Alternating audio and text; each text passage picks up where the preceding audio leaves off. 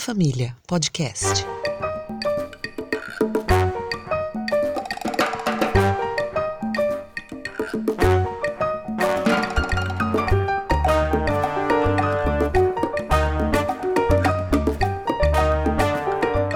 Boa tarde, amigos e amigas do podcast A Sagrada Família. Hoje estamos trazendo aqui dois convidados e a gente vai pretende realizar um bate-papo insólito a gente vai pôr para conversar aqui, para dialogar de forma respeitosa e também honesta e sincera, um liberal que não se diz totalmente ortodoxo, né? e vai conversar com um marxista. Né? Então, trouxe aqui para conversar com a gente, bater um papo sobre as eleições nos Estados Unidos, sobre a vitória projetada, né, mas não ainda confirmada do Joe Biden. O Anselmo Heidrich, ele é formado e mestre em Geografia pela Universidade de São Paulo, escreve, agora faz podcasts sobre liberalismo, política, geopolítica, e ele vai estar batendo um papo com o Cristiano José da Silva, que é mestre em filosofia, estuda obra de Gramsci e Marx pela Universidade de São Paulo, e também escreve textos sobre política, esquerda, governo Bolsonaro. Então, essas duas figuras vão estar conversando com a gente hoje as eleições americanas e a política brasileira, com os professores Cristiano José e Anselmo Heidrich.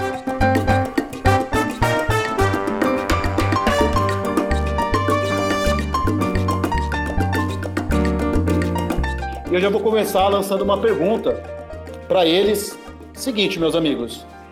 Uh, a gente está vendo aí que a mídia está projetando a vitória do Joe Biden né, nas eleições, dentro lá do colégio eleitoral, mas o Donald Trump, por enquanto, não aceitou a derrota, né, não aceitou a vitória do seu oponente. Ele está recorrendo aí aos mecanismos jurídicos, né, e tentando impugnar essa vitória, a recontagem dos votos. Isso para vocês soa como um indício de uma tentativa de golpe ou ele está agindo dentro da, da legalidade? E se é uma tentativa de golpe, será que ele tem, tem bala na agulha aí para bancar um golpe nesse sentido? Né? Queria que vocês comentassem sobre isso para a gente começar. Por favor. Eu acho que isso em si não é tentativa de golpe, isso em si. No entanto, eu acho que as bases dele são extremamente frágeis, né? Que vieram, vieram de boatos, não realmente de um problema que foi relatado, embora existam as fontes de direita que dizem que sim, né? Uh, mas há dentro dos republicanos gente que rejeita terminantemente o, o, Donald Trump. Existe um movimento chamado Republicans for Biden, né? E, e na verdade existe assim o que eu andei lendo sobre isso. Qual, qual que é assim a alegação de alguns dos, dos, dos trumpistas? Eu não vou chamar de republicanos, mas dos trumpistas.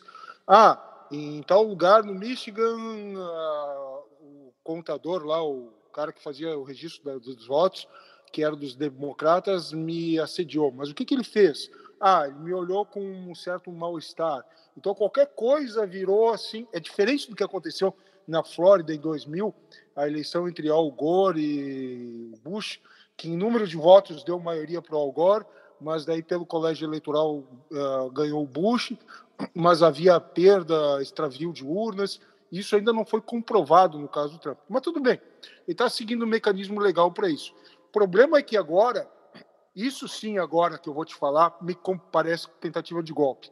Ele trocou lá uma espécie de secretário de defesa, não é secretário de defesa dos Estados Unidos, aquele externo, é um cara responsável pela segurança interna, chamado Esther, sobrenome chamado Esther, parecido com Páscoa, parecido com Easter, só que sem o A, Esther que ele queria usar uma lei do século XIX para conter distúrbios, agora por causa das manifestações ah, comemorando a vitória do Biden. E esse cara alegou que não, a lei era descabida só quando houvesse realmente casos de, de, de, de extrema violência, viol, uh, vandalismo, para usar uma coisa dessas. E esse cara se recusou a aceitar essa determinação do Donald Trump. Donald Trump tirou ele do cargo e, e como para colocar outro no lugar, outro um substituto, precisaria de aprovação do Congresso. Provavelmente o Congresso, agora que está em transição, não vai aprovar isso. Então, conseguiram algum interino lá. Então, isso sim, para mim, parece realmente uh, uma tentativa de peitar qualquer manifestação democrática, reprimi-la, para criar um clima assim de evitar uh, e realmente passar um facilitar uh, um julgamento a favor de sua causa, né? Esse tipo de ação, sim, eu acho temerária e perigosa. Vou dar um mudo aqui para o Cristiano falar. Ok, vamos lá então. Minhas saudações aí, Daniel, professor Anselmo. É, em tempo, né, para que para que não haja nenhum tipo de confusão, apesar que eu acho que isso vai ficar claro durante a nossa conversa, o Anselmo é o liberal e eu sou o marxista, né? Isso não ficou exatamente claro na sua, na sua intervenção inicial, Daniel, mas, mas para que nosso público consiga se localizar. Uh, agora, entrando, entrando mais, mais pontualmente na, na questão a respeito da eleição dos Estados Unidos, eu acho que que antes de mais nada nós precisamos desfazer alguns alguns mitos, né? É, o primeiro deles é o de achar que o processo eleitoral ocidental ele possui algum tipo de moralidade democrática autenticada, não é? Eu acho que é uma certa ingenuidade acreditar que as forças políticas e econômicas que que controlam efetivamente os estados nacionais e precisam efetivamente controlar, não seriam ingênuos a ponto de, de deixá-los à solta, né? É, não teriam um grau de influência razoável. Né? Isso eu falo aqui em abstrato. No caso dos Estados Unidos, se essa minha hipótese estiver certa, isso ainda é mais importante, isso ainda é mais urgente, porque se trata da maior potência em todos os sentidos, né? sob o ponto de vista é, econômico, do ponto de vista militar, do ponto de vista cultural. Então, é claro que as eleições nos Estados Unidos elas não são deixadas aí ao sabor das, das escolhas populares. Né? Nesse sentido, tanto republicanos como democratas, eles, de certa maneira, andam dentro de certos contornos políticos históricos, né? que estão que estão dentro do campo de interesses dos Estados Unidos. Né? Que aí eu vou, vou, me eximir aqui de alguns qualificativos, mas que eu acho que dá já para entender quais são, quais são esses contornos.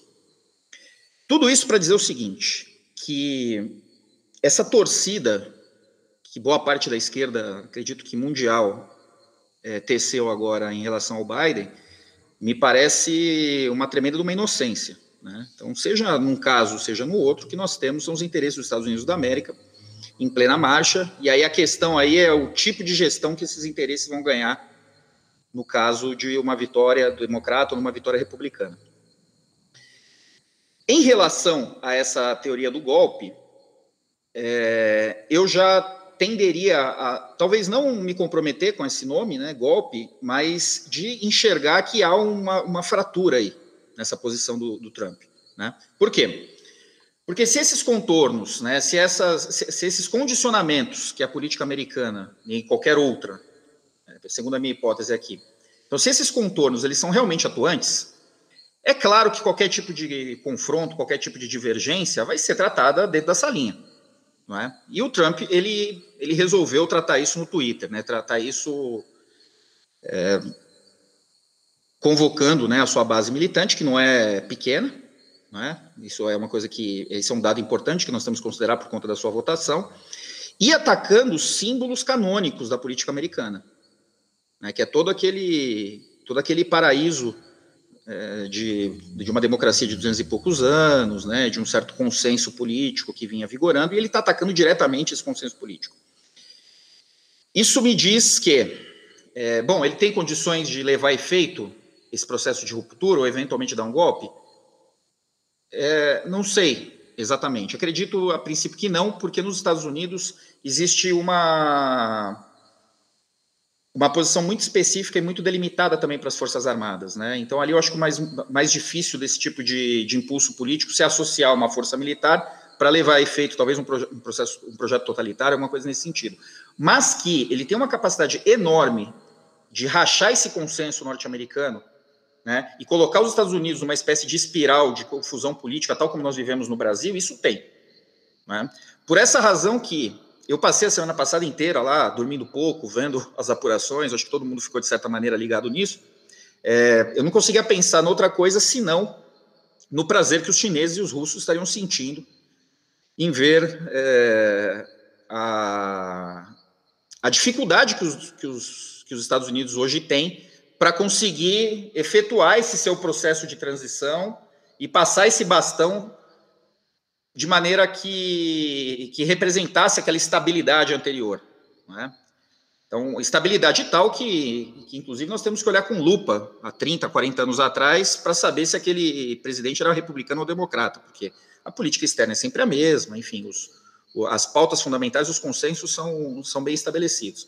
Então, eu prestaria atenção nisso, né? nessa ruptura que aparece, que parece para mim haver e ser agudizada pelo Donald Trump, e de que maneira que essas outras potências que para o bem ou para o mal não passam por isso, né, até por conta dos seus sistemas políticos bastante consolidados, né, e muito menos sensíveis a essas vicissitudes, podem fazer no sentido de se aproveitar historicamente disso. Aí eu estou pensando aqui em arcos de tempo maiores, né? É, em suma, me parece que esse processo eleitoral norte-americano revela uma fragilidade do império que nós não tínhamos visto antes, né, desde que eles assumiram essa posição, especialmente ali no final do entreguerras e definitivamente a partir de 44. Uh, é, tu disse várias coisas, Cristiano, que eu não vou conseguir me lembrar de todas para pontuar.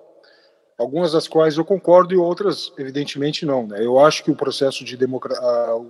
O regime de democracia representativa ainda é adequado, sim, e gosto do sistema de colégio eleitoral americano, que eu acho que é condizente com a formação histórico-social dos Estados Unidos, que não é de um Estado, mas de Estados.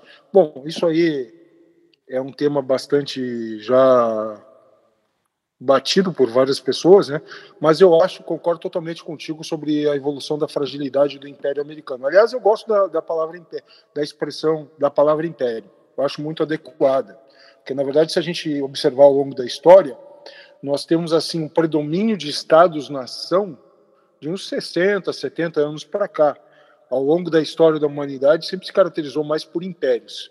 E, na verdade, existe, claro, uma reconfiguração das forças, do modo de domínio, e que, portanto, muitas pessoas se sentem mal chamar os Estados Unidos de império, mas eu vejo isso com maior naturalidade.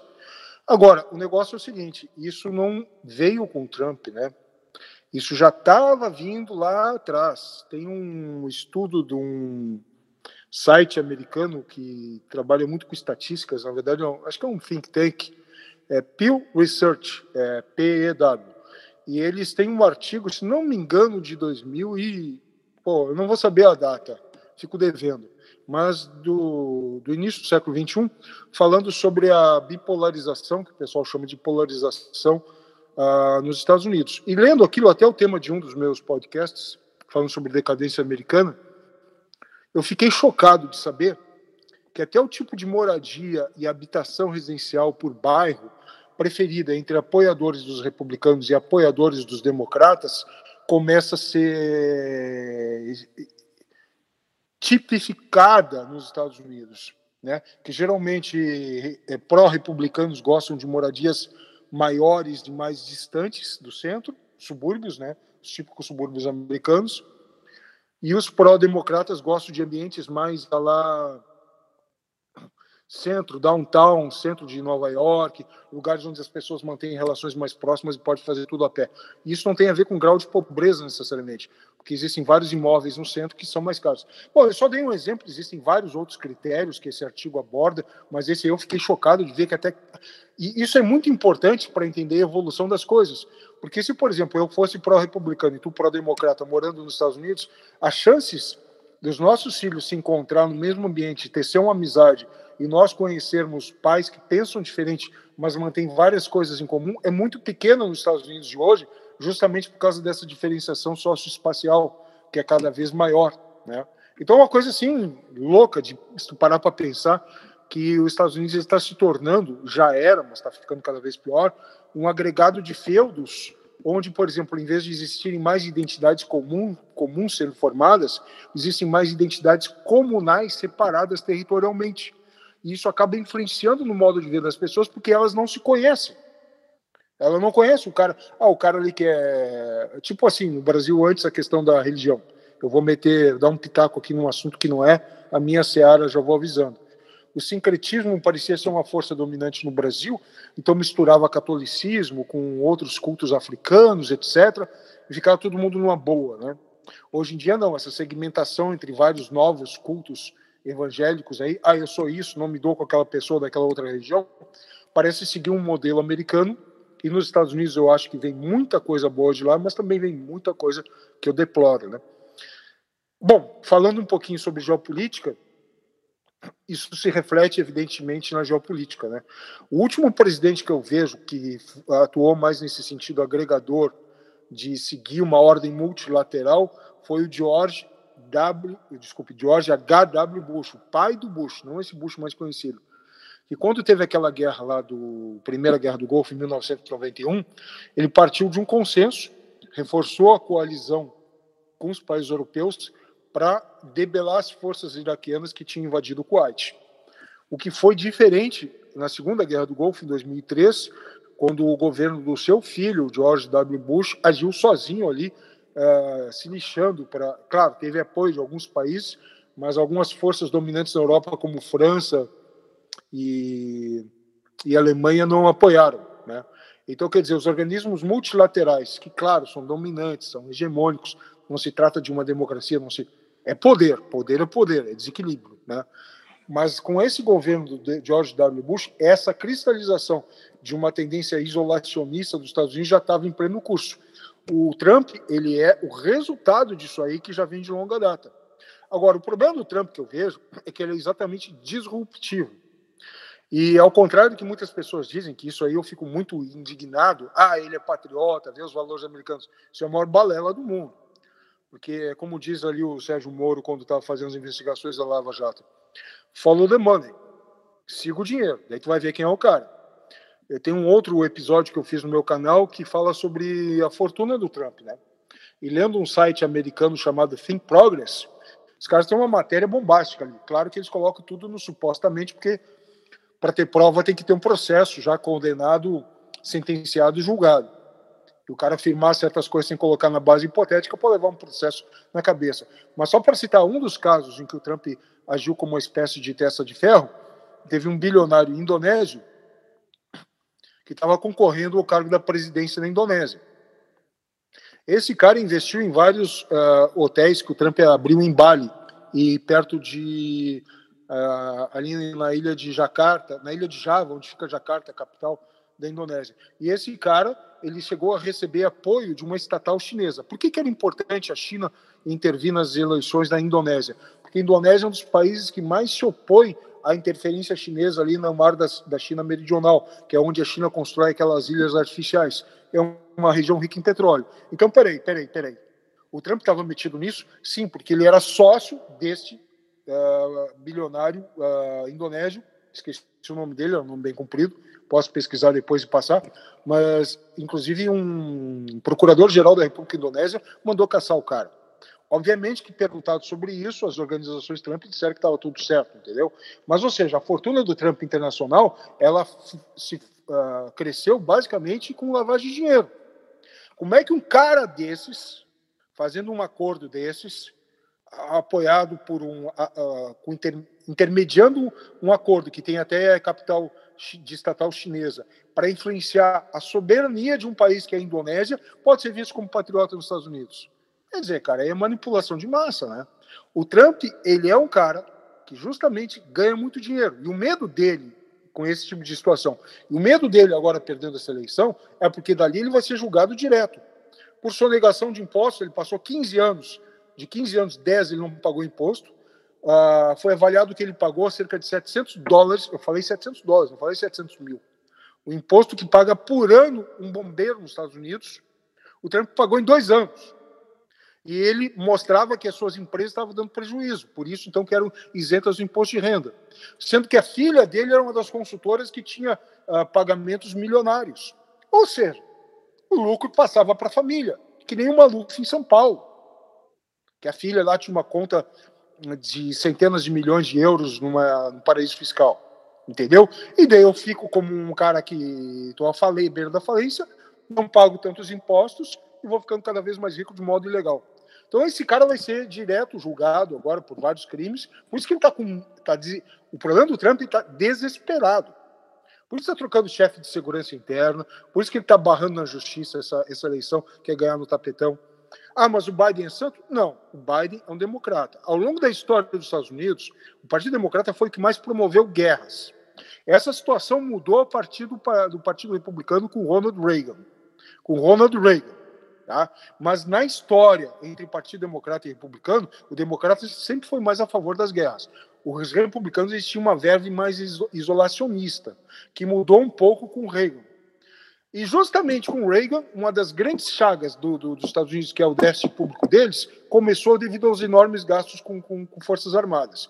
Então, assim, em primeiro lugar, esse negócio de conservador, liberal, a gente tem que colocar muito em, em, em suspenso quando fala da política real, porque a gente tem que usar categorias weberianas, é domínio, é força, é poder, para entender a realidade. Quando fica dizendo assim, o oh, Reagan, verdadeiro presidente liberal, opa, depende em quê? Depende em quê? De redução de impostos internos? Pode ser, mais ou menos. Né? Ah, o tal cara lá é conservador. Depende em quê? Então, quando a gente elogia o Biden, digo a gente no sentido comum, em relação ao Trump, em relação a algumas coisas que ele se distingue, é melhor.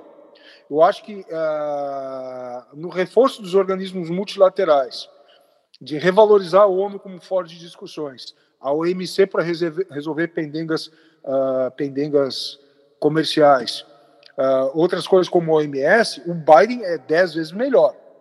Mas é realmente chefe de Estado de um império, isso aí não pode perder de vista. A questão é, aí pode sair dessa questão técnica para uma questão valorativa é correto, tem outro caminho, dá para fazer, daí a discussão é outra. Agora, quando o, o, assunto fica limitado entre Biden e Trump, não tenho dúvidas de que Biden é dez vezes melhor que o Trump. Agora, ah, isso significa uma redenção mundial, uma revolução, a, reforço das soberanias das outras nações? Não. Aí o assunto é outro.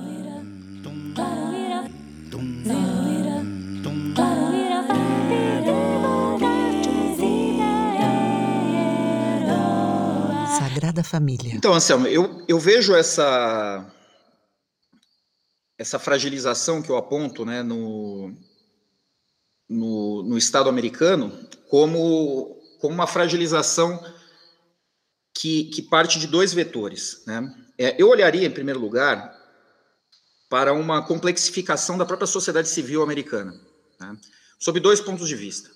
Bom, a história é dinâmica, né? então Acho que um grande equívoco teórico é você imaginar que um determinado status de organização social ele se estabilizou e, e encontrou ali um, um ponto ideal de funcionamento.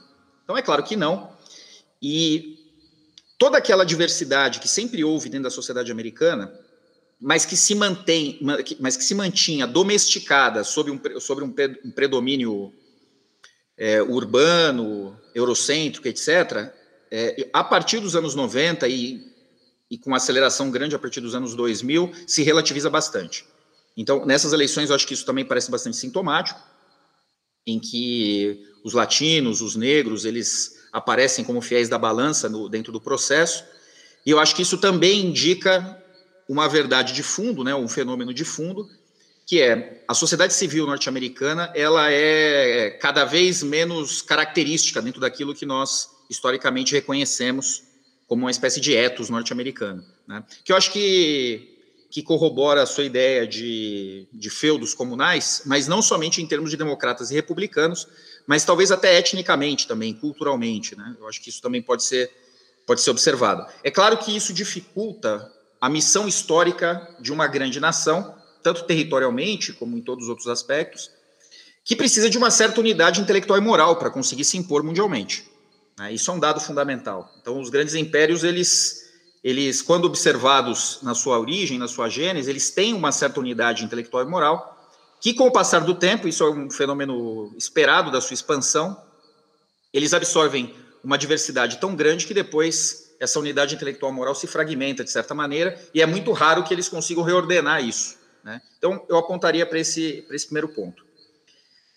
Um outro vetor seria o seguinte: eu sempre enxerguei o, os chamados tentáculos norte-americanos como uma ação coordenada entre os projetos de de expansão do capital transnacional apoiado, apoiados pelas Forças Armadas norte-americanas. Né? Então, aquele território em que, em que eles avançam, né, seja como uma guerra, seja como uma influência cultural, uma área de influência militar, é, sempre combina, de, sempre articula né, uma presença complexa ali, em que as empresas estão lá, as forças armadas estão lá, elas se relacionam com a política local, né, então é sempre um é sempre um, um feixe né, de elementos norte-americanos voltados para a drenagem de acumulação de riquezas para os Estados Unidos, mas que oportunamente se relacionam aqui a colar dentro do território mundial. Nesse momento em que nós estamos, nessa quadra história que nós estamos, eu acho que existe uma diferença, existe uma, uma mudança na natureza da própria alocação de capitais que tem a ver com a desindustrialização constante ou a redução da importância da indústria no sentido da, das massas de capitais que circulam pelo mundo e, por consequência disso, uma, uma maior importância do capital financeiro, que é muito menos nacional, apesar que o capital é, industrial também é, é pouco nacional, né? O velho Marx já demonstra isso lá no Capital, mas ele é muito, o capital financeiro ele é muito mais volátil e ele é muito mais internacionalizado do que o capital industrial, né? Porque a indústria, bem ou mal, ela tem um território, né? Ela tem, um, ela tem uma base na população, ela emprega pessoas, etc. O capital, o capital financeiro é oportunista, né? ele, ele vai nas melhores taxas, ele, ele faz uma equação de riscos e, e outras variáveis, e ele vai se deslocando mundialmente sem se importar ou sem sequer se, se referir a algum tipo de origem possível.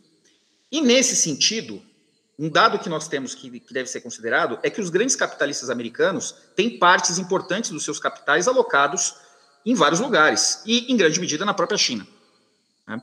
Isso gera uma, pelo menos uma distância, se não algum tipo de contradição, em relação àquela unidade que eu aleguei há pouco, né? entre as estratégias do Estado americano, o seu apoio nas Forças Armadas e o interesse nacional apoiado nas suas grandes empresas.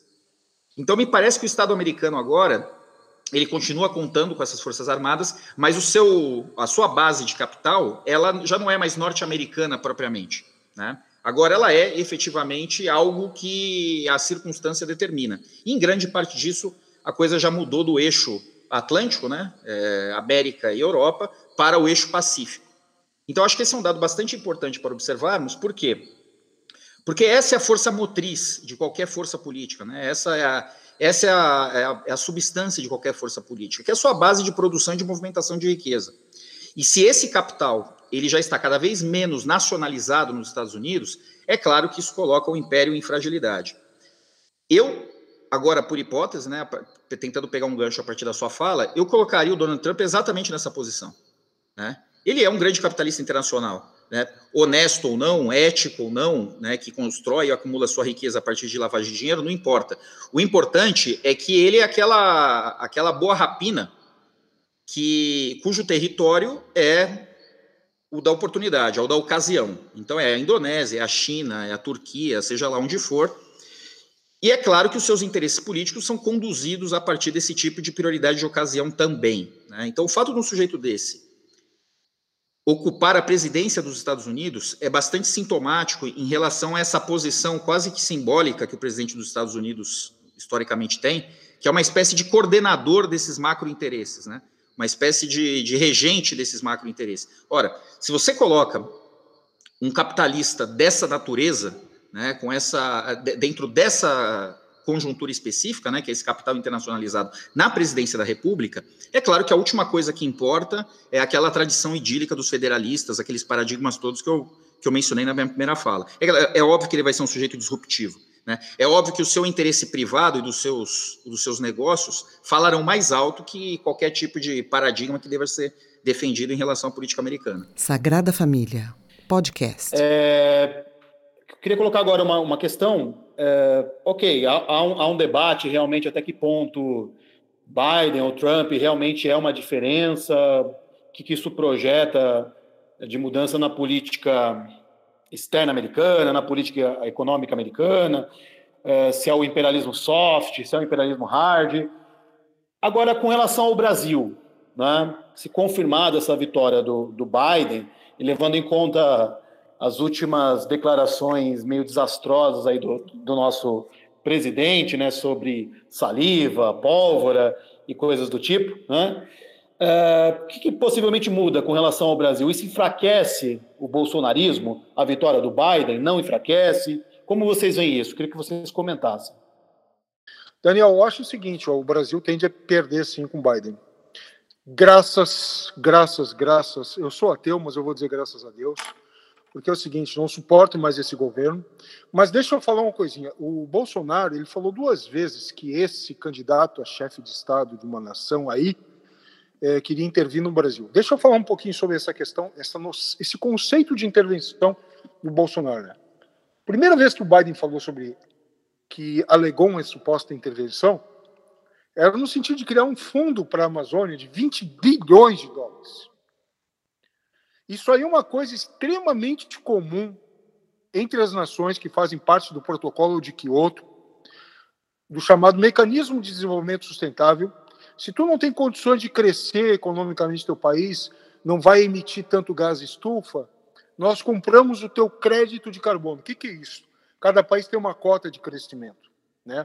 Ah, se tu não está com a economia estagnada, está em recessão, vende essa cota para mim que eu estou crescendo eu preciso, entre aspas, poluir mais. Ah, mas então não adianta nada do meio ambiente. Adianta porque com esse dinheiro tu vai aplicar em atividades sustentáveis, como tais. Reflorestamento, florestamento. Não é à toa que em 10 anos a China e a Índia reflorestaram grande parte do seu território. Aquela região ali entre Índia e China está coberta de mata nova. Europa Oriental também. Então, se, se é para manter atividades sustentáveis, eu digo assim, atividades ligadas, por exemplo, várias ONGs atuam em, com, com, com comunidades locais na Amazônia. Vamos fazer capitalizar o produto de vocês. Qual que é o problema disso? Ah, mas aí isso aí tira liberdade de empresa. Não, peraí, peraí, peraí, peraí, peraí. Agora eu vou mostrar que eu não sou esse tipo de liberal que tem por aí. Esse tipo de libertário ou anarcocapitalista que, aliás, eu detesto. Né? Por quê? Porque tu não pode ter na tua propriedade uma atividade que prejudique a propriedade de outra pessoa em outro lugar. Então, se, por exemplo, eu desmato mais do que 80% e 20% desmatado na Amazônia para cada propriedade, é terra que não acaba mais, porque lá as propriedades são muito grandes. Se eu desmato mais do que 20% do que eu tenho de liberdade de, de, de usar, eu acabo provocando uma redução da umidade regional, que inclusive está segundo alguns cientistas, está afetando o Brasil Central com menos chuvas, porque tu está desmatando aquele arco periférico da Amazônia. Então é o seguinte: qual o desenvolvimento que o, que o Bolsonaro fala que ele quer para a Amazônia? Simplesmente tocar um monte de cabeça de gado lá, sendo que o Brasil já teve episódios na sua história recente que tinha mais cabeça de gado do que gente? Não, tem que ter um desenvolvimento a longo prazo que combine, na medida possível, a perspectiva ecológica e econômica. E o Biden oferecendo 20 milhões num fundo comum, claro que é promessa de campanha, a gente sabe disso, mas que chegue perto disso, ou seja metade disso. Com atividades econômicas razoáveis na Amazônia, qual é o problema? Isso é o que o Bolsonaro alegou que o Biden estava dizendo que intervenção. A segunda fala do Biden, que ele endureceu realmente, era aplicar sanções, ele ia organizar um grupo de países para aplicar sanções contra o Brasil. Cara, isso, dentro da perspectiva do livre mercado, é plenamente ilícito. Ah, o Bolsonaro não concorda que é interferência na soberania do Brasil. Não há interferência. Ele não está botando nenhum militar aqui. Interferência é quando tu atua diretamente sobre o território do outro. Agora, se tu faz o que quer com a tua economia, se nós discordamos de uma coisa no Paraguai, nós resolvemos aplicar sanção econômica no Paraguai e não estamos invadindo o território deles, nós fazemos o que quer, quisermos com a nossa economia. Aliás, Vamos fazer aqui uma, uma dedução lógica. Se o Bolsonaro acha que isso é intervenção e tem que responder com a pólvora, ele está chancelando a possibilidade da China atacar os Estados Unidos da América. Porque o Trump não fez várias sanções econômicas contra a China? Ora, é uma questão lógica. Se ele acha errado o Biden fazer isso contra o Brasil, é errado. Ele deveria se reconhecer que foi errado o Trump uh, aplicar sanções contra a China. É uma questão de lógica. Então, assim, cara, é, eu tô torcendo. Na verdade, para mim, eu vou usar aqui do meu wishful thinking, né? eu, um pensamento desejoso. Eu acho que o, que o Bolsonaro vai cair.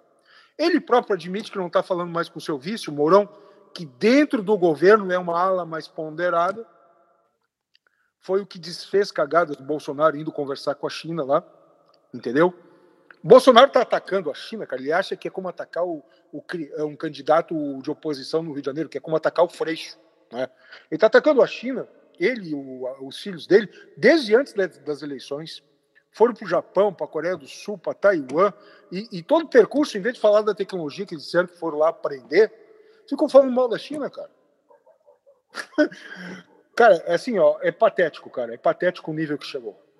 Eu, eu, eu, deplorava o governo da Dilma, achava ela, achava ela pouco inteligente para ser respeitoso, mas era engraçada.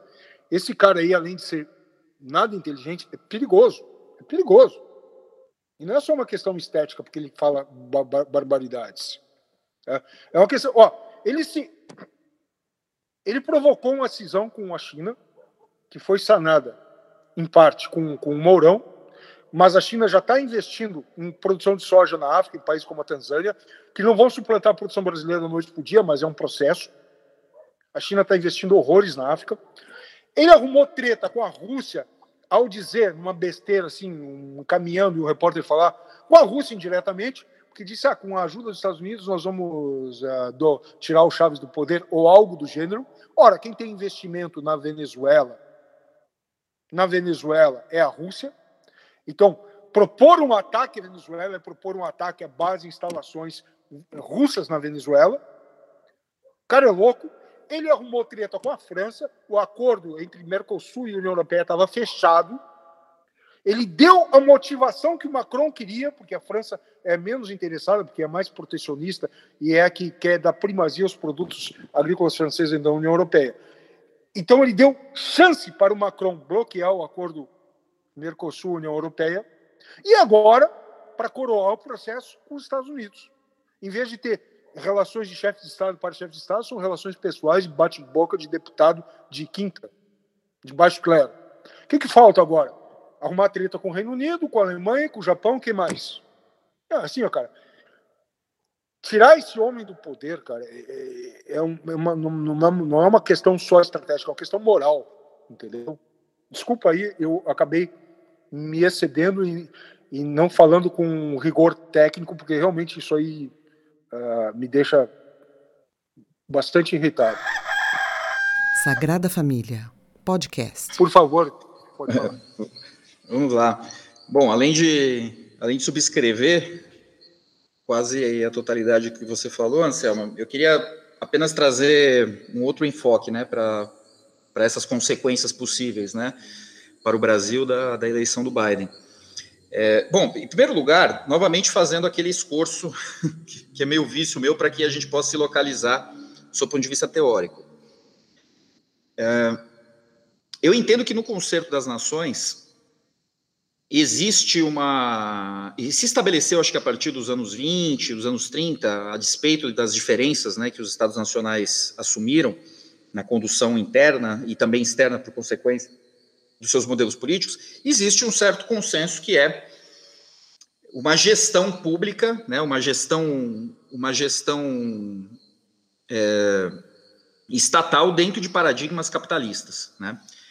E, independente de juízo de valor a esse respeito, eu estou incluindo aí a própria Alemanha, a União Soviética, etc., né? É, independente de qualquer juízo de valor, existe uma rede de protocolos constituída que é absolutamente fundamental e conhecida, está sempre cristalizada ali nos Ministérios das Relações Exteriores e tudo aquilo que se construiu historicamente, especialmente a partir do pós-Segunda Guerra Mundial. É, tendo isso posto, eu entendo que, que nós devemos olhar, eu, eu acho que a, apesar da, da movimentação histórica ser um paradigma importante para uma filosofia marxista, não é de se ignorar quando Alguns mentecaptos assumem a liderança dessas máquinas, né, que são os estados nacionais, e o prejuízo que eles podem causar. Então, como que eu vejo o Bolsonaro? Né? De certa maneira, sob o ponto de vista do, do tipo de dano que ele pode causar, eu, eu olho para o Bolsonaro e vejo, sei lá, uma espécie de Calígula, sabe? Algum, algum sujeito que é capaz de entrar numa, numa estrutura que precisa ser conduzida, dentro de certos parâmetros, e aí é claro, né, existem grandes e, e, e grandes gestores, alguns gestores menores, mas que se entra um maluco ali, ele é capaz de, de arrebentar com toda essa estrutura. Né? Então, a sua fala da Dilma me, me localizou um pouco dentro dessa perspectiva, por quê? Concordo inteiramente que a Dilma era totalmente incapaz para estar ali, mas ela nunca ameaçou esses paradigmas. Né? Ela, ela nunca colocou em xeque esses, esses pontos fundamentais de uma, de uma, de uma negociação diplomática, né? de, alguns, de alguns acordos fundamentais são estabelecidos entre as nações. Então, é claro, a incompetência e incapacidade dela poderia ter consequências e resultados é, depreciativos, deletérios para o Brasil. No entanto, ela não, não causava grande risco para esse tipo de estrutura, assim como o Haddad também não, não causaria, o Temer, enfim, qualquer um que está dentro desse, desse campo de protocolos, etc. O Bolsonaro não. O Bolsonaro ele é um sujeito que ele atua de maneira corrosiva dentro desses protocolos, dentro desses consensos, e aí o dano, claro que ele é de difícil mensuração e de alcance também igualmente igualmente inalcançável, é, alcance inalcançável, mas, mas de um alcance igualmente difícil de apurar, porque ele pode colocar o Brasil, por exemplo, num tipo de lógica de subalternidade internacional que que eventualmente, né, possa gerar um atraso aí talvez de décadas, né, de e nos posicionando aí novamente num campo que hoje é de um campo conceituado como uma pura falência, né? É, não é à toa que dentro da sociologia se trabalha muito com o conceito de, de uma africanização possível da sociedade brasileira.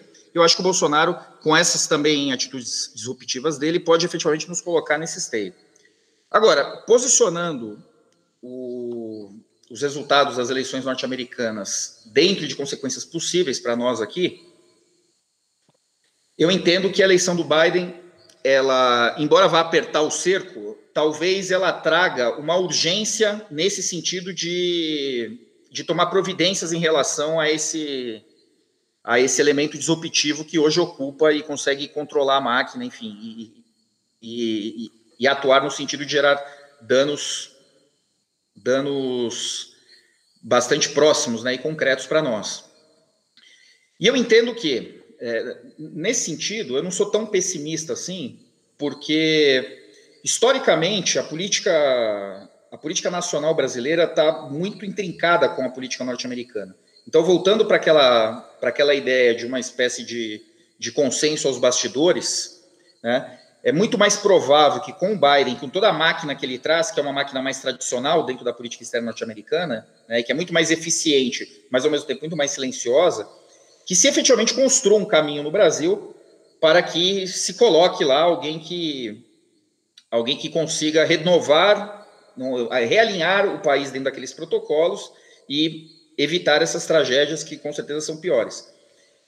E aí, nesse sentido, eu chamaria atenção para um podcast que nós fizemos aqui alguns meses atrás, em que eu alegava, né, na verdade, eu trazia uma, uma perspectiva teórica do Gramsci, né, que é o conceito de partido ampliado, né, que vai para além do CNPJ do partido, mas que se refere a partido como uma espécie de campo político consensual, e que aventava a hipótese de um campo tradicional da política brasileira, que eu identifiquei como um PSDB ampliado, né, uma espécie de social-democracia paulistana e etc., que iniciou o processo de desgaste do PT, mas que depois perdeu a mão desse processo e foi atropelado por, pelas hostes bolsonaristas, mas que agora se rearticulava, e aí eu, eu, eu falei sobre isso quando, quando houve a queda do Sérgio Moro, né, porque eu coloco o Sérgio Moro dentro desse campo, e que se rearticulava então para tomar as rédeas da política brasileira e iniciar um novo período de, de consenso político dentro do país. É, isso não está tão simples de acontecer, porque o Bolsonaro tem se mostrado duro na queda, né? É, mas com a eleição do Biden, talvez essas forças internas consigam se reorganizar melhor e se conectar com os americanos a ponto de efetivamente iniciar aí uma ofensiva anti-bolsonarista, que eles sabem fazer muito bem, né? A partir de uma série de, de, de estratégias subterrâneas.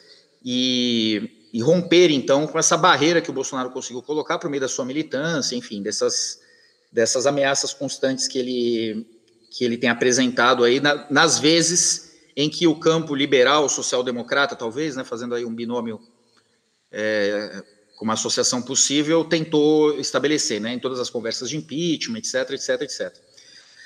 Então eu entendo que, para resumir um pouquinho a minha, a minha interpretação das coisas, é, benefícios da vitória do Biden, né, negativamente. O Trump ganhando iria fortalecer essas trincheiras da loucura que o Bolsonaro armou aqui dentro do país. Né. Certamente ele ia ganhar muito fôlego, tinha uma grande chance de reeleição, e agora acho que ele fica bastante vulnerável porque se isola. Né. E, em consequência disso, agora numa dimensão positiva, é bem possível que forças internas se articulem com forças agora do, do, do status quo norte-americano, de quem vai entrar na máquina, para realmente desidratá-lo mais rapidamente e retomar o rumo que nós tínhamos, por exemplo, nos anos 90, que é aquele, aquele alinhamento Clinton-FHC, né, como aqui uma imagem. Né? Então, eu acho que o, o, que o que se espera nos próximos 10 anos, eu, eu imagino, seja um realinhamento nesse, nesse sentido. E tanto Trump como Bolsonaro vão ser jogados aí para o ostracismo. O que resta pensar é se isso realmente tem uma, uma importância histórica importante, é que esses dois indivíduos têm uma penetração popular razoável. Né? Então é preciso pensar aqui se essa, se essa base popular ela se dissolverá junto com seus símbolos, né? ou se ela vai conseguir se manter articulada para fazer frente ou desestabilizar essa, essa nova articulação política que eu acho que se insinua nesse momento. Na verdade, eu concordo com quase tudo, né? Eu só acho que o Bolsonaro ele é duro na queda, entre aspas, né? Porque se a gente reparar recentemente, ele tem insistido tanto em dizer que ele que manda, ele que manda, que parece que não é o que está acontecendo, né? É uma necessidade de reforço, de dizer algo que já deveria ser tácito, né? E acho que, ao andar da carruagem aí, o Dória é o grande candidato com chance de levar a presidência se se tornar, de alguma forma, popular em regiões que ele não é tão conhecido, como, por exemplo, no Nordeste. Né? O, o populismo do Bolsonaro, ele realmente tinha chances de levar ele para a reeleição graças ao auxílio emergencial. Agora, se o populismo combinado ah, com, com ele, ele, pode começar a definhar esse poder se ele não tiver esse algo a mais para dar em troca. Que as pessoas sintam assim, ah, eu estou ganhando com ele. Assim como foi, por exemplo, com Lula, a questão do Bolsa Família, deu tanto poder ao Lula, entendeu? E tirou o poder do PSDB, sem dúvida nenhuma, né? O, a série de programas que já existia na época da FHC, que foram agregados e rotulados como Bolsa Família deram um poder enorme ao PT, entendeu? Agora, isso poderia se configurar com Bolsonaro através do auxílio emergencial mantido até 2022, depois sabe-se lá o quê? A questão é que isso põe por terra totalmente a política econômica do Guedes. E o Guedes já enfraqueceu depois daquelas manifestações no Chile. O Chile é um capítulo à parte, eu gostaria de falar sobre isso em um outro momento, só não quero desviar muito do tópico aqui, mas nós tivemos enfraquecimento da parte jurídica com a saída do Moro, uh, não como juiz, mas como uma espécie de promotor, como ministro da Justiça, né?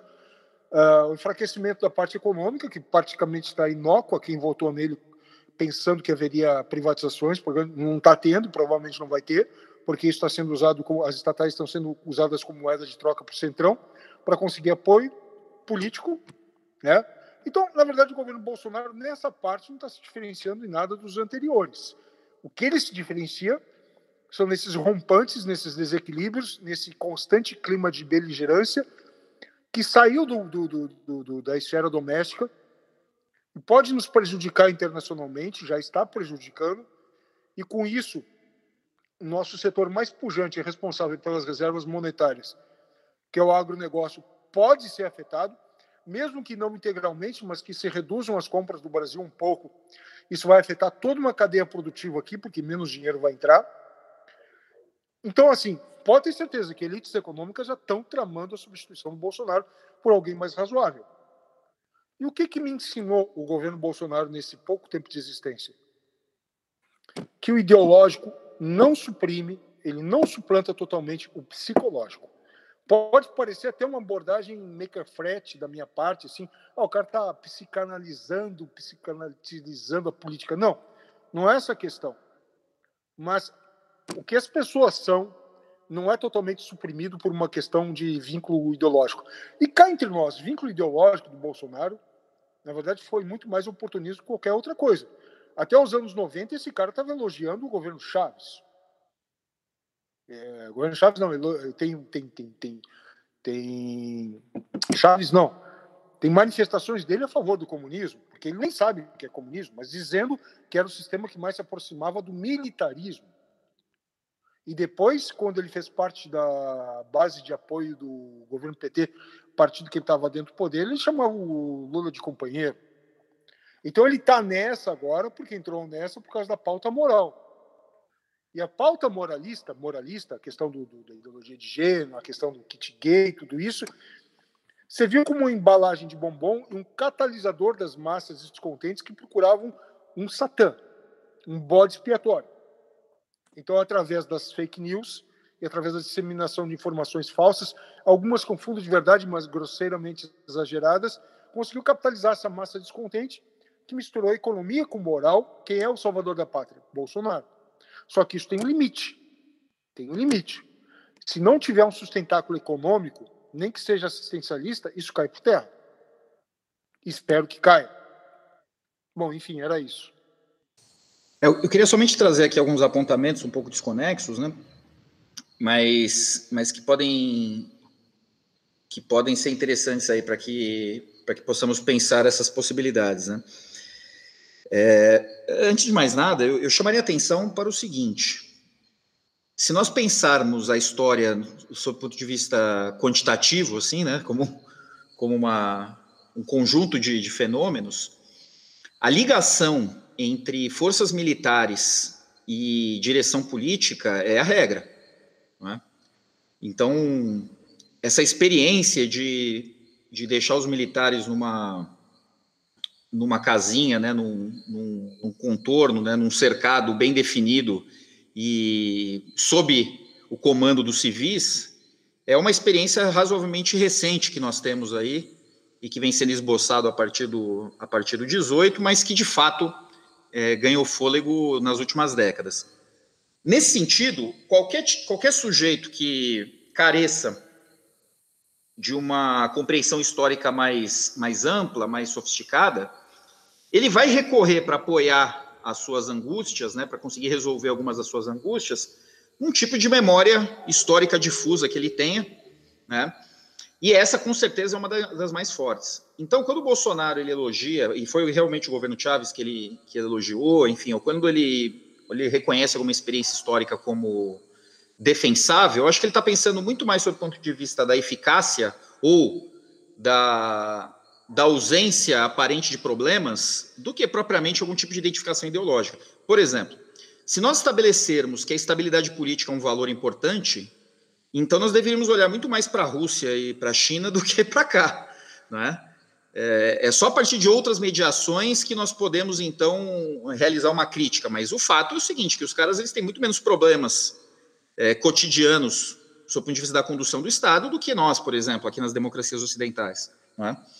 Então, tudo isso para dizer que, que um sujeito pouco versado né, nesses meandros históricos, nas consequências possíveis, enfim, em tudo que envolve a análise de um regime político, da organização de uma, de uma relação entre Estado e sociedade civil, etc., ele facilmente cai nessas aparências. Né? E, e aí ele vai, então, declarar apoio, simpatia por um regime ou por outro. Eu acho que o Bolsonaro, de certa maneira, é, é um sujeito volátil a esse ponto. Né?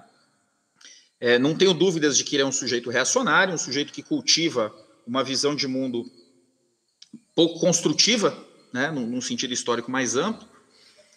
É, mas eu, eu associaria é, eu associaria essas manifestações dele a esse tipo de, de, de interpretação apressada, eu diria. Né?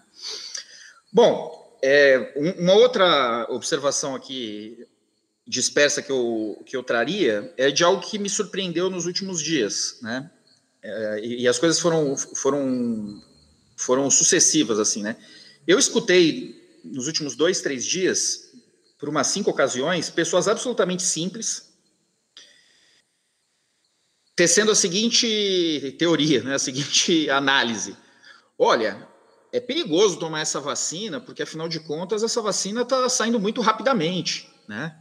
Aí uma outra pessoa disse: Olha, mas essa vacina aí parece que nem os chineses querem, querem tomar, né? Os chineses eles estão vendendo para cá, mas eles, eles vão tomar de Oxford, né?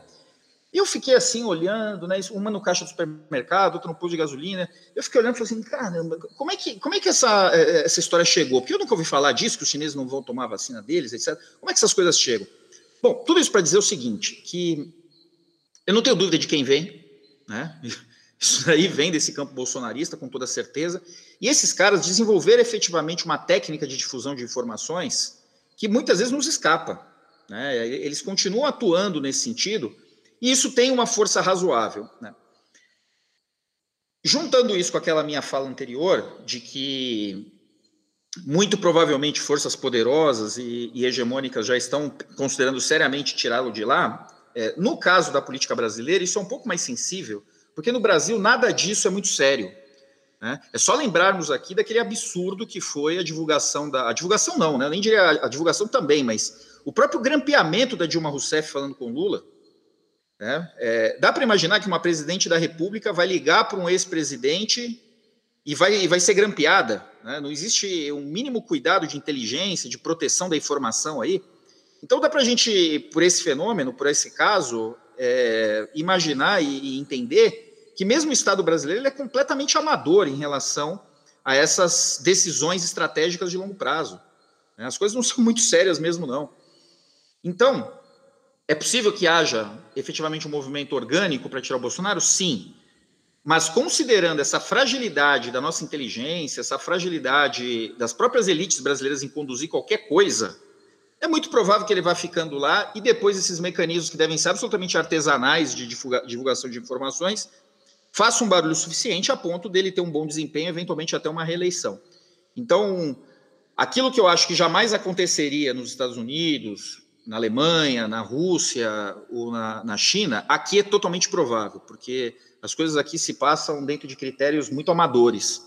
Não é? Então, eu não, eu não teria muita segurança de estabelecer qualquer tipo de, de análise um pouco mais teórica, porque ela facilmente pode ser traída por esse tipo de, de casualidade amadorística que, que com certeza com certeza funciona. Eu não duvido que no Palácio do Planalto o sujeito ainda tenha que assinar uma, um caderno de, de presença para entrar lá, sabe? Que não exista qualquer tipo de inteligência mais sofisticada por exemplo, no controle de acesso das pessoas. As coisas são realmente muito amadoras por aqui.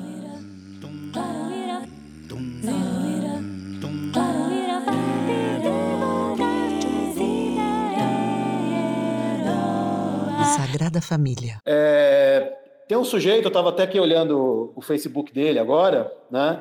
Que eu lembro bem quando teve a eleição do Obama, né? Esse sujeito ele se obstinou numa verdadeira uma verdadeira guerrilha retórica, né, para provar que o Obama ele, na verdade, não poderia, era uma fraude, porque ele não, não seria realmente de origem americana, etc. E esse mesmo sujeito, nesse momento, ele está ali dando o chilique dele, conhecido, dizendo que o, Trump já está virando, não sei em que estado, a recontagem, etc, etc, em Nevada, não sei mais aonde, e que, obviamente, a gente percebe que, né, o sujeito está beirando o desespero, né? Você já deve ter adivinhado quem é a figura que eu tô que eu estou mencionando, né? O senhor Olavo de Carvalho, né? É, que tem tem um ele nega ser o guru do, do atual governo, mas com certeza ele é uma, uma referência, é uma espécie de, de guia dessa militância bolsonarista, ou até já se fala em Bolsolabete, né? Eu queria perguntar para a gente fechar, né? Para onde que vai o, o olavismo fica enfraquecido com uma se confirmada aí a, a vitória do Biden, o olavismo ele, ele vai bus, buscar uma nova referência com se o Trump se confirmar a derrota dele. Para onde que vai o olavismo, na opinião de vocês? É o seguinte, ó, uh, na verdade o olavismo, eu não sei para onde ele vai, mas eu sei que vai acontecer com ele, vai empobrecer. Por quê?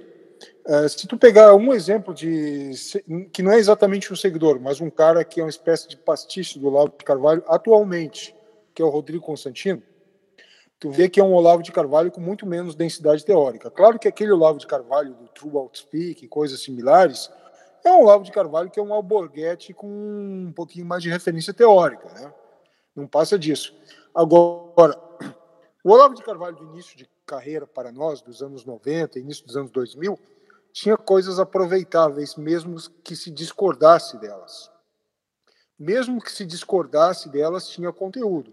O que aconteceu é que um processo aí que eu não sei se é psicológico, por causa da idade, alguma coisa, e talvez até pelos ataques sofridos, ele passou a, a, a reagir de forma destemperada. Eu também não sei se eu estou sendo extremamente ingênuo, porque, na realidade, ele passou a ter muito mais adeptos, um secto, a partir dessa fórmula mais caricatural dele agir, enquanto que quando existia uma forma, digamos assim, mais proto-acadêmica, proto-acadêmica, existia muito menos adeptos, até porque as pessoas que não têm o um mínimo de estofo intelectual não vão ler certo, não vão entender certos temas por uma questão de analfabetismo funcional. Agora, o que acontece com o Olavo de Carvalho é que é o seguinte, é o cara que se mete em muitas áreas da qual ele não tem domínio. Eu, por exemplo, ao falar sobre religião, e não sobre religião do ponto de vista teológico, mesmo do ponto de vista cultural que envolve a religião, a sociologia das religiões, eu fico todo todo temeroso. Por quê? Porque é um assunto que eu não domino. Então eu costumo dizer, ó, é segundo que eu li, olha, eu não conheço o assunto, mas eu acho que o problema do Olavo de Carvalho é que ele fala com propriedade intelectual de quem trabalhou naqueles temas da, da física teórica newtoniana, a evolução das espécies a arqueologia, a antropologia, ao genoma, falando absurdos que, por exemplo, um garoto, eu digo garoto não, não para diminuir o, o valor dele, mas simplesmente porque é um cara jovem, como Pirula, desmontar, fazer um dos, dos, dos, dos áudios, um dos vídeos mais, mais uh, instrutivos que eu já vi na minha vida, quando ele fala sobre a questão do, do feto da, uh, ser utilizado para fazer adoçante na Pepsi. E o Pirula desmontou ele assim de um modo, cara. Cara, dá, vontade de. Acho até que já salvei aquele vídeo, deve ter perdido em algum HD. Então, assim, o problema do Olavo é essa arrogância. Então, assim como, como o Bolsonaro é uma questão psicológica mais que ideológica, o problema do Bolsonaro é megalomania, do Olavo é megalomania. E onde uma simples contestação dele de pessoas que, inclusive, faziam parte do, dos cursos dele, o chamado COF lá, pessoas que fizeram o curso dele, uma simples contestação educada faz com que o homem vire bicho porque ele não aceita isso. Ah, na verdade, é, é uma forma de messianismo. Então, eu sinto muito em dizer, eu acho que o olavismo não morre, ele se propaga mesmo com a morte do Olavo, mas tende a empobrecer. E tal como outras seitas ocultos à personalidade, ele tende a se fragmentar entre discípulo que se tornou guru aqui, discípulo que se tornou guru ali, inventam intrigas entre eles, como existem várias histórias de seitas por aí afora, e criam novos cultos com interesses divergentes entre si por, por motivos pessoais, mas que daí alegam algum tipo de racionalização teosófica diferente uma da outra, mas que no fundo é só para enganar adeptos. Eu não sei se eu consegui ser claro, mas tentei responder o que eu achava. Passo a palavra aí ao Cristiano. Olha, eu já, eu já tratei do, do Olavo de Carvalho, acho que umas duas ou três vezes aqui nos nossos podcasts, então vou tentar aqui trazer novos elementos, não, não ser repetitivo, mas é inevitável recuperar alguns pontos, né, para ter alguns engates. É, eu entendo que uma teoria, quando nós pensamos no, na longevidade possível de uma teoria, quase como aquela aquela sensação de, de um frequentador de sebo, né?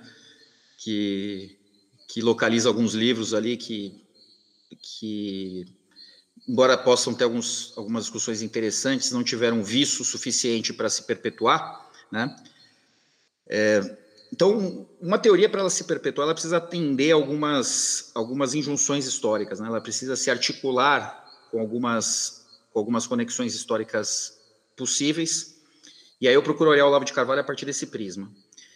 É, em primeiro lugar, eu diria que uma teoria longeva, ela precisa, de certa maneira, dar voz, ela precisa conseguir interrogar o espírito do tempo. Então, eu poderia, por exemplo, sendo talvez um intelectual minimamente competente, eu poderia me apaixonar talvez por algum tipo de tema pertinente à Idade Média, escrever coisas aqui em 2021 a respeito, mas é claro que isso não ganharia fôlego, justamente porque o espírito do tempo não existe mais, né? Aquele espírito do tempo não existe mais. Então, acho que o intelectual que se perpetua, né, um Kant, um Hegel, eles são caras que conseguiram sintetizar é, todo uma, um complexo de valores, de questões que estavam presentes ali no seu tempo e que, claro, né, foram construídas é, ao longo de um, de um período anterior, mas eles são aqueles que conseguem dar uma voz sistemática para aquilo. O Olavo de Carvalho consegue isso, ele consegue num nicho bastante específico, né, historicamente eu acho que muito estéreo, que é aquela energia dos anos 90 de que, olha, o, a esquerda ela ou se ou ela foi vencida ou ela foi derrotada, ou ela foi assimilada pelos seus inimigos, né, pelos seus algozes. Então, nós temos ali, por exemplo, um Prestes, né, que é claramente aquele sujeito que, que representa aquela esquerda que foi derrotada historicamente. E temos, por exemplo, o PT, que é aquela força política que se assimilou, né, que aprendeu a, a funcionar dentro dos paradigmas que, que anteriormente atacava. E se tornou uma coisa odiosa, né? justamente porque assumiu a feição do burocrata, do pragmático, do corrupto e etc.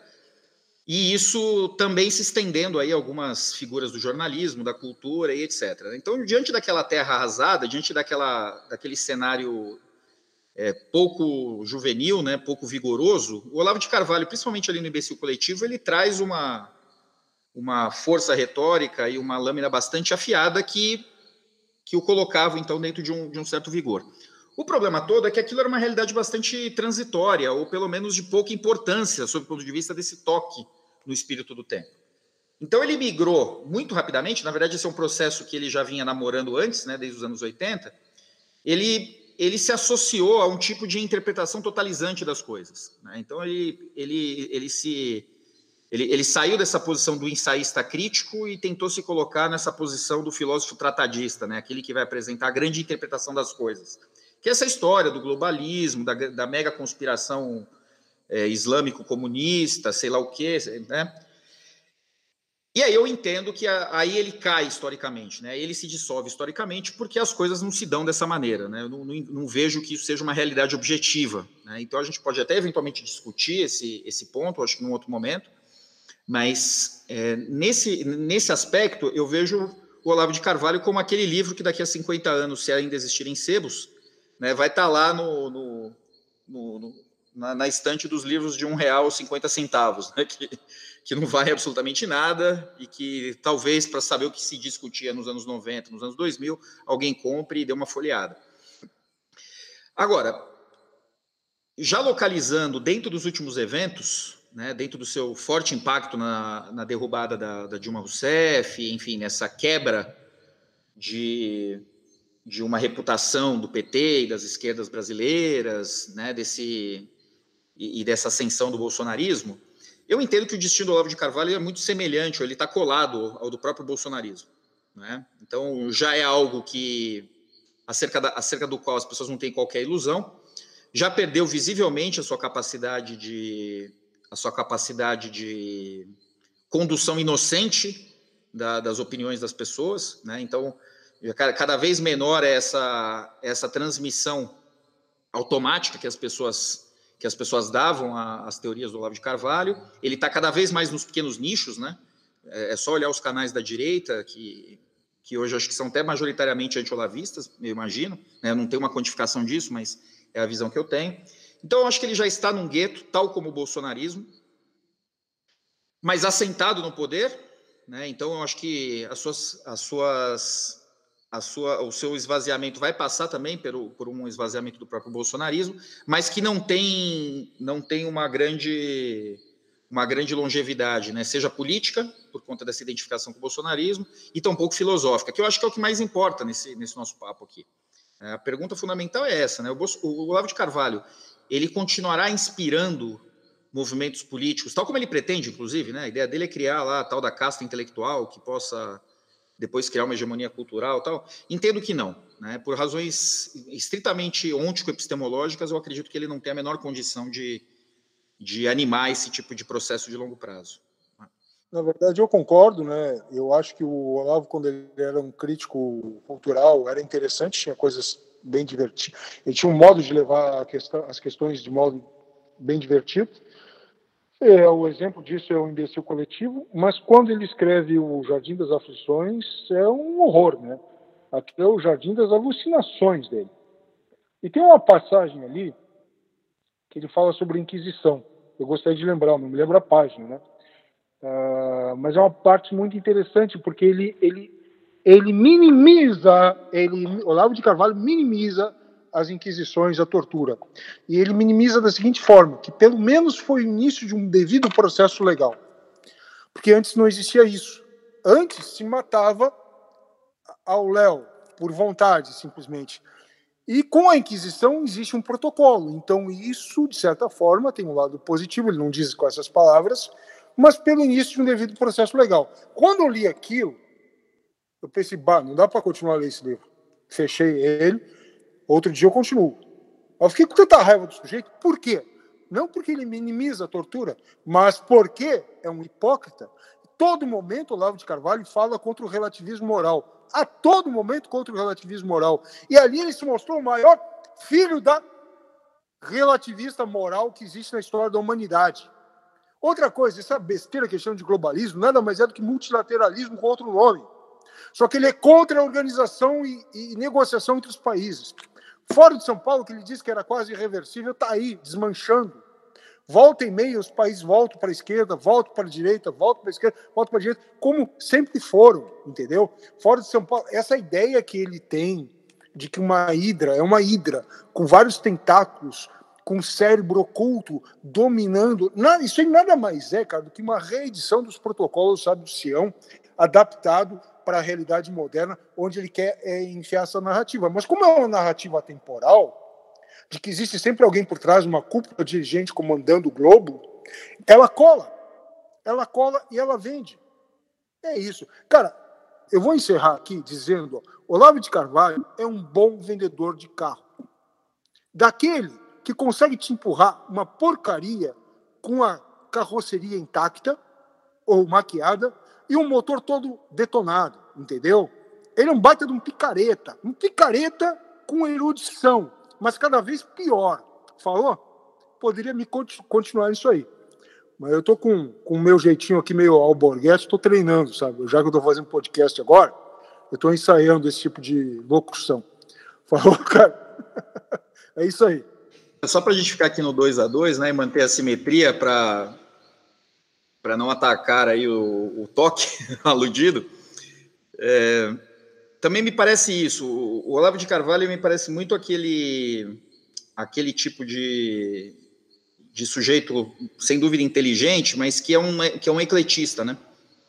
Então ele ele toma contato com alguns assuntos, ele consegue dominar uma, uma apresentação propedêutica, manualística desse assunto e pula para o outro, né? E aí e pula para o outro, pula para o outro.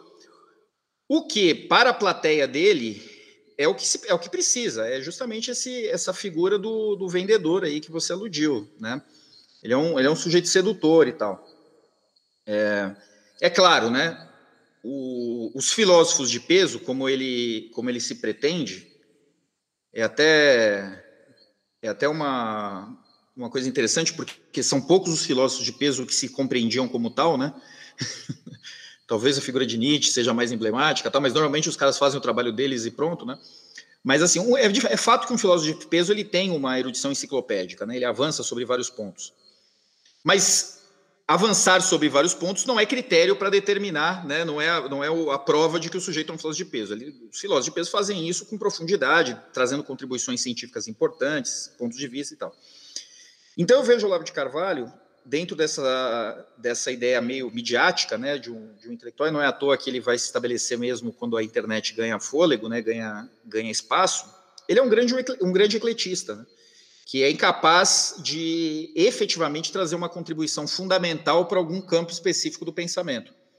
Então, Eu não domino todas essas referências que, que muitas vezes são, são referidas a ele, né, de tradições esotéricas, etc, etc, etc, mas é facilmente perceptível que ele está fazendo articulações de elementos muitas vezes heterogêneos. Né? O que ele faz, por exemplo, com, com o gramichismo é bastante curioso, porque é evidente que ele leu, é, mas eu tenho seríssimas dúvidas se ele leu dentro de um critério exegético sério. Né? É, me parece que ele, que ele fez leituras assim apressadas né, de, de algumas edições de, de divulgação, ou prestou bastante atenção em algumas introduções, né, que geralmente são mais livres, são mais afeitas algumas pinceladas, e ali ele constrói um, um tipo de, de monstrengo teórico, com algum tipo de influência, algum tipo de plano político, o que é totalmente absurdo. Né? O Gramsci era um sujeito que estava preso, né? que escreveu notinhas nos cadernos, ele escrevia alguma coisa com, com, metáforas, etc. E o que existe dele, a gente pode voltar a isso depois com mais vagar, mas o que existe dele publicado é fruto de um trabalho de interpretação e de reconstrução dessas notas absurdo. Tem toda uma discussão de reconstrução exegética desse trabalho e tal. Então, associar o Gramsci um tipo de projeto teórico, um tipo de direção política de longo prazo é, é, é pouquíssimo sério, assim, sabe? Qualquer intelectual sério que se debruçou sobre isso saberia que, que se trata de um absurdo. Mas, sendo um bom vendedor, isso cola, né? E aí eles colocam lá aquelas imagens e tal, botam uma cor diferente, é, isso ganha também um aporte aí imagético e faz sentido.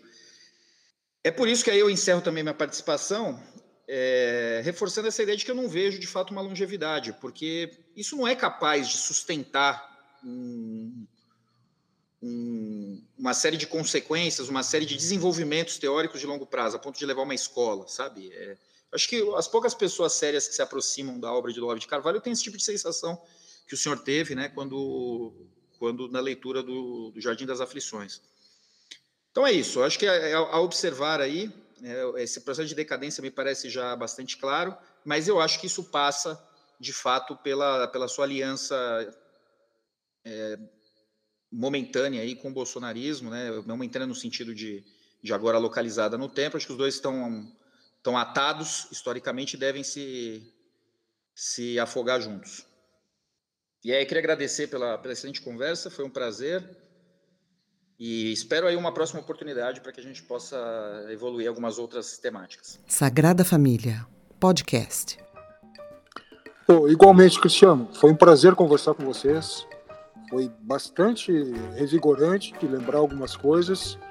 Vai, espero que tenhamos mais oportunidades como essa. Obrigado, Daniel, por me convidar. Obrigado, Cristiano, por participar.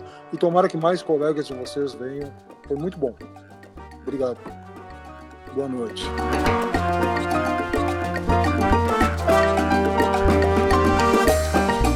Bom, amigos e amigas, este foi mais um podcast A Sagrada Família. Agradecer aqui ao Cristiano, o Cristiano é o de esquerda, marxista, e agradecer aqui ao Anselmo, que é o liberal não muito ortodoxo, e agradecer você, nosso amigo, que está acompanhando os nossos podcasts. Eu sou o Daniel Plácido, obrigado.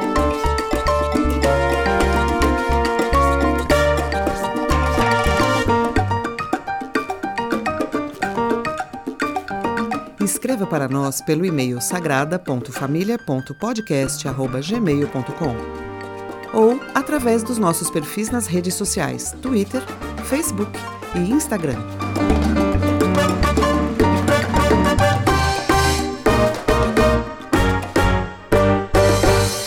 Sagrada Família, podcast.